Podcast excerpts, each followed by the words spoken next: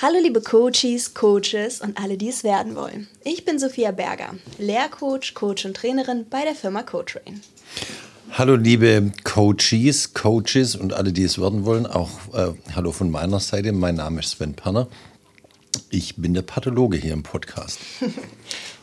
und heute in der zweiten Folge haben wir nochmal die Sarah, um hier unser Coaching weiterzubringen. Hallo liebe Sarah. Ja, hallo Sophia, hallo Sven.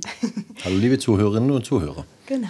Wir haben uns beim letzten Mal ja schon ein bisschen mit Sarahs Anliegen beschäftigt, haben versucht, in die eine oder andere Richtung zu tiefen und heute wollen wir ja den Sack zumachen. Heute genau, heute machen wir den Sack zu und legen, Sophia? Sven? Wir legen gleich los. Ja, los geht's. Sarah, wenn du auf das schaust, was du an Sachmitteln zur Verfügung hast, zum Beispiel auf dein Konto schaust und sowas, wie geht es dir dabei? Dumm. Also da hat gerade der Gesichtsausdruck mehr gesagt als, als dumm, aber es war ein verzweifelter Blick. Versuch's mal in Worte zu fassen. Ja, also das ist für mich schon auch mit Existenzängsten verbunden. Also wenn jetzt irgendwas kommt, dann, dann ich, ja, also ich habe schon Existenzängste so. Mhm. Mhm. Defizitorientiertes Fragen war das gerade. Ne? Wie bringe ich den Coach ins Gefühl? Ja. War doch jetzt eine, hat doch viel ausgelöst, auch wenn man die Sarah mal so anschaut von der Gesichtsfarbe und allem. Das hat doch auf einmal viel ausgelöst. Und das ist ja das, was wir beim Coachen ähm, erreichen wollen. Genau, und das Gute ist, also die gute Nachricht für Sarah ist, äh, wir gehen die Sache an. Ne? Also, sodass der Blick aufs Konto dann nicht mehr ein Dödüm-Moment ist, ja. sondern ein Hurra-Moment. Ähm, liebe Sarah, was meinst du denn, ähm, wenn du jetzt dir das nochmal verdeutlichst, was anders werden soll nach dem Coaching ne, und so weiter und so fort. Also all das, was du eben gerade uns auch erzählt hast. Was ist denn dann dein Anliegen? Wie würdest du denn dann die Frage formulieren, die wir hier gemeinsam erörtern wollen? Mm. Ja, ich möchte es irgendwie schaffen, mhm. das, was ich irgendwie gelernt habe, das, was ich mitbringe, auch Gewinn bringt, für mich, aber natürlich auch für andere, irgendwie ähm, umzusetzen. Mhm. Das ist eine schöne Frage. Ne? Mhm. Ne? Die haben wir jetzt mitgeschrieben. Die haben wir gleich notiert. Genau. Wie schaffe ich es? Ne, du, äh, ich, äh, wir formulieren das mal jetzt als Frage. Ne? Mhm. Wie schaffe ich es, das, was ich gelernt habe, gewinnbringend umzusetzen. Ich habe ähm, noch eine Frage davor. Was bräuchtest du denn, um das zu schaffen?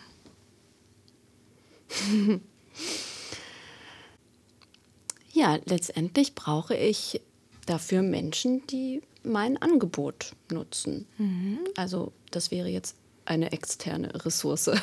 Ja. Ui, sie wirft mit mit Fach, Fachausdrücken.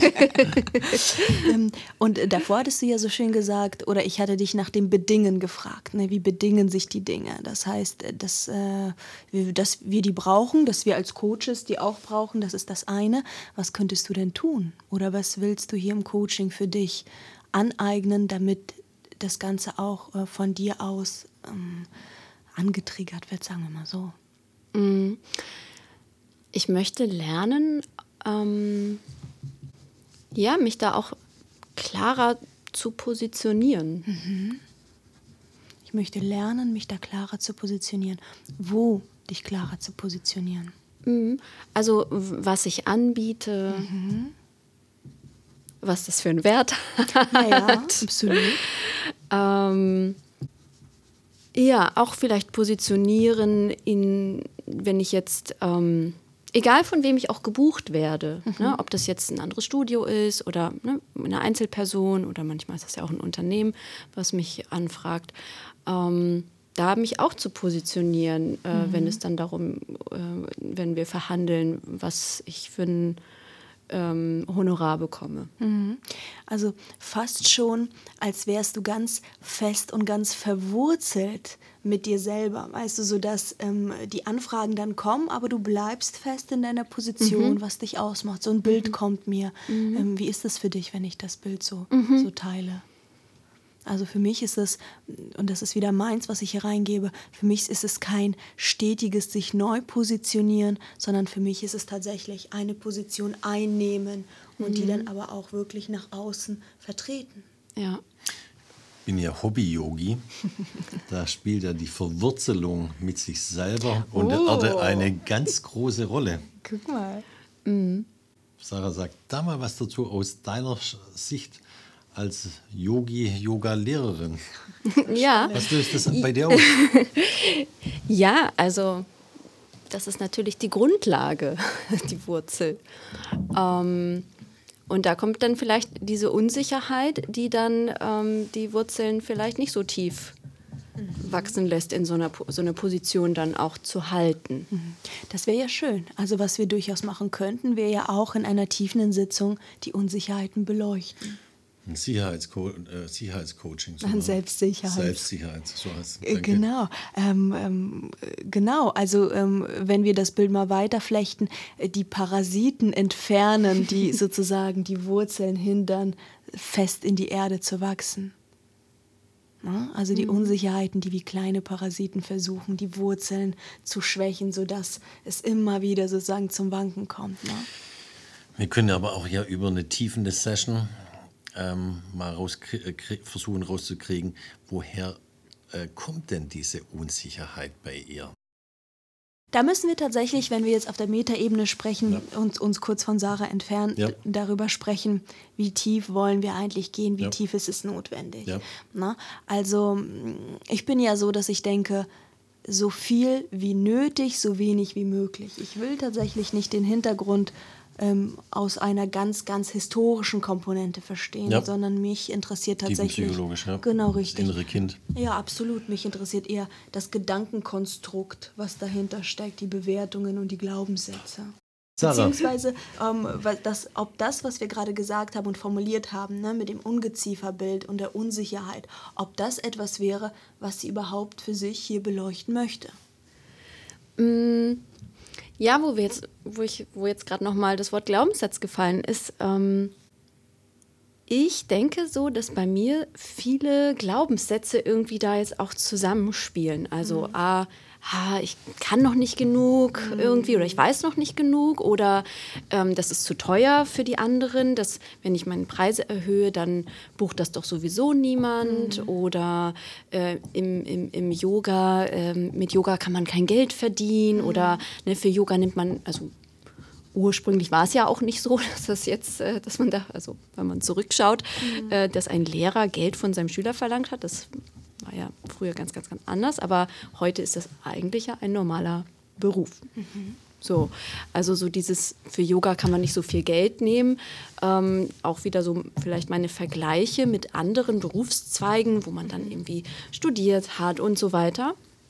Mm, ja, und auch das kann sich doch keiner leisten oder, oder das will sich, wird doch keiner für Geld ausgeben, so viel oder mhm. wie auch immer. Oder äh, wenn ich jetzt äh, woanders äh, sage, ich möchte gerne mein Honorar erhöhen, wenn ich jetzt irgendwo extern unterrichte, ähm, nee, können wir nicht bezahlen. Glaubst du, ein Coach nimmt Geld fürs Coaching? Jetzt konfrontierst du aber, ne? Jetzt konfrontierst du. Ja, sicher. Also. Und natürlich. Und dazu kommen wir auch noch. Ne? Wie konfrontieren wir unseren Coach? Ja. Aber das ist tatsächlich etwas, was du gerne hier beleuchten wollen würdest. Ne? Die Glaubenssätze ja. sind gepurzelt. Ja. Äh, wir haben fleißig mitgeschrieben. Ja. Also nochmal so, für mich zum Verständnis bin ich ja eher ein einfacher Mensch. Möchtest du von uns eher dass wir mit dir arbeiten. Ähm, wie kommst du aus, deinem, aus deiner Existenzangst raus, dass man dich da wirklich so lösungsorientiert äh, rauscoacht? Oder hast du auch ein Interesse äh, zu erfahren, woher kommen deine Glaubenssätze, woher kommt dein, dein Issue mit dem Selbstbewusstsein, mhm. mit der Wertigkeit? Ähm, da hängt jetzt auch wirklich davon der Fahrplan ab, den wir erstellen werden, mhm. ähm, wie das Coaching weitergehen wird, wie viel ähm, Coaching-Sessions wir dann machen würden mit dir. Und ähm, ich möchte es nicht verschweigen, aber es geht ja hier auch wirklich auch auf deiner Seite was das ganze Coaching dann kosten wird. ja. Also wir machen es hier natürlich im Podcast umsonst, aber wärst du jetzt ein ja. äh, Coachie, der, der hier eine Anfrage machen würde, müssten wir hier das genau jetzt an dem Punkt so langsam mal ansprechen. Beziehungsweise wenn wir dann ein Angebot erstellen, würde ja. der Coachie dann ja auch ähm, der Coachie wüsste ja um unseren Stundenpreis ja. und wenn wir dann den Fahrplan haben, Pi mal Daumen, ähm, dann wüsste er auch ungefähr, wie viel das Ganze kosten würde. Aber du hattest ja eine Frage an die Sarah gestellt, nämlich wo soll es denn hingehen? Genau. Jetzt haben wir das Ganze erörtert. Wir hatten, ich wiederhole einfach nochmal, wie schaffe ich es, das Ganze, äh, was ich gelernt habe, gewinnbringend umzusetzen. Das war für mich wie so eine Überschrift des Ganzen, ein Ziel. Ähm, ich möchte lernen, mich klarer zu positionieren, ähm, was ich anbiete und was für einen Wert das Ganze hat. Genau, das war ähm, so ein Wunsch dahinter und dann hattest du die ganze Glaubenssatzarbeit genannt. Ne? Und Sven hatte dann nochmal gefragt, wie tief möchtest du da einsteigen? Möchtest du verstehen, wie sie sich gebildet haben und sie dann auch am Ende des Tages auflösen? Nee, da muss ich jetzt sagen, ersteres, was Sven sagte, das, das zieht mich jetzt so der erste Vorschlag. Nämlich? Also das, das, nämlich das, Lösungs das Lösungsorientierte. Lösungsorientierte. Das, okay. das hat mich jetzt so als erstes angesprochen.